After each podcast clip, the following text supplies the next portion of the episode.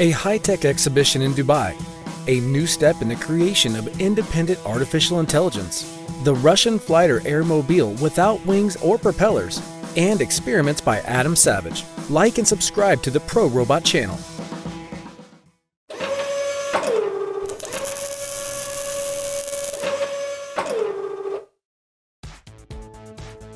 GITEX Technology Week took place at the Dubai World Trade Center, bringing together the region's leading tech trade shows under one roof, including GITEX Future Stars, a high-tech startup event, GISEC, a cybersecurity conference and exhibition, Future Blockchain Summit, a platform for mechanical technology, and the first Marketing Mania, a new platform for brand marketers. While there were almost no real robots there, we thought we'd introduce you to some of the most interesting and new products at the show. The centerpiece of the main exhibition hall was the Hyundai Uber, an air cab that can travel at speeds of up to 290 kilometers per hour. So far, it has a manned version capable of carrying up to four passengers at altitudes of around 300 meters to a distance of 100 kilometers. The vertical takeoff model transitions to wing lift in cruising mode and then returns to vertical flight and goes in for a landing again.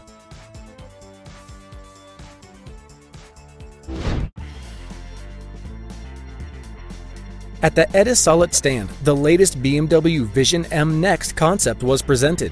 The hybrid car will be able to accelerate to 100 km per hour in 3.5 seconds and run on both electric and gas engines. The main difference of the concept is the acoustic sound environment, like in traditional sports cars. And yes, it's not a robot, but we couldn't get past such a luxury car. Now closer to our topic, Huawei has introduced an autonomous car to deliver the last mile. Two such robocars are already operating in the city near Dubai Mall.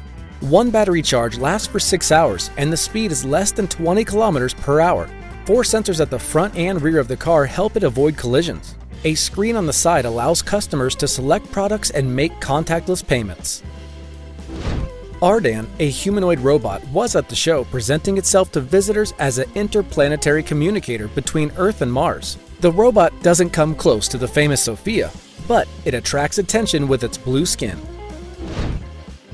Also at this year's show, Panasonic unveiled an autonomous wheelchair that provides unlimited mobility for its owners and wearable exoskeleton for lifting weights. And Microsoft unveiled artificial intelligence to improve soil fertility in the region.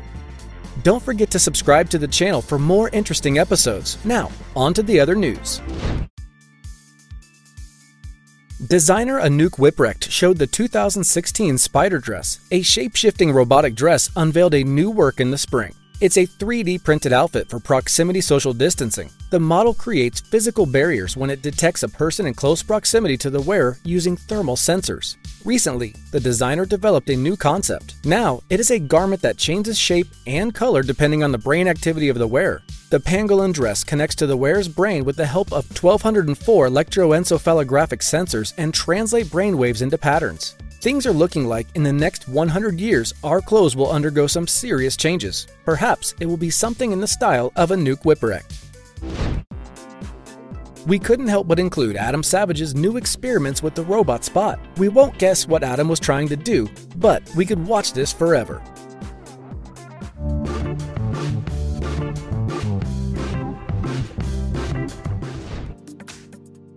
DeepMind has announced a new step for artificial intelligence to learn about the real world on its own. The new system learns how to play chess and it can play without even knowing the rules in the course of the very first game. MuZero predicts the most relevant moves based on the data available at the moment and improves its decisions with every move. In doing so, the neural network models only those aspects that are important for decision making. Such learning is suitable for any artificial intelligence facing unexpected factors of the outside world. MuZero is based on two neural networks at one time, which mimic the work of chains of neurons in the human brain. One of them assesses the player's current position on the board, while the second uses the results of the first network.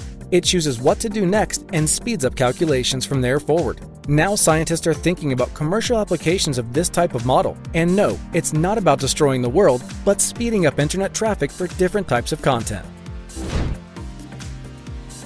Another private company has emerged in Russia planning to launch ultralight rockets into space. Startup Success Rockets plans to deliver small satellites into Earth's orbit. The maximum cost of one launch will be less than $3 million, and the cost of cargo delivery into orbit will not exceed $10,000 per 1 kilogram. This will enable the company to compete on the international market, in particular with the American startup Rocket Lab.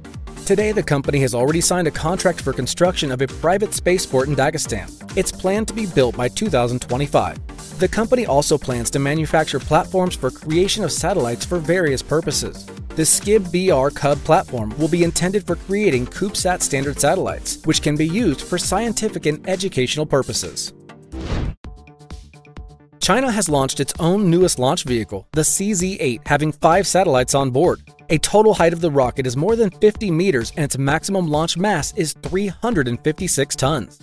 It's interesting to know that among the satellites, one was the secret XJY 7. It was launched to test new technologies. The details at this time from China are unknown.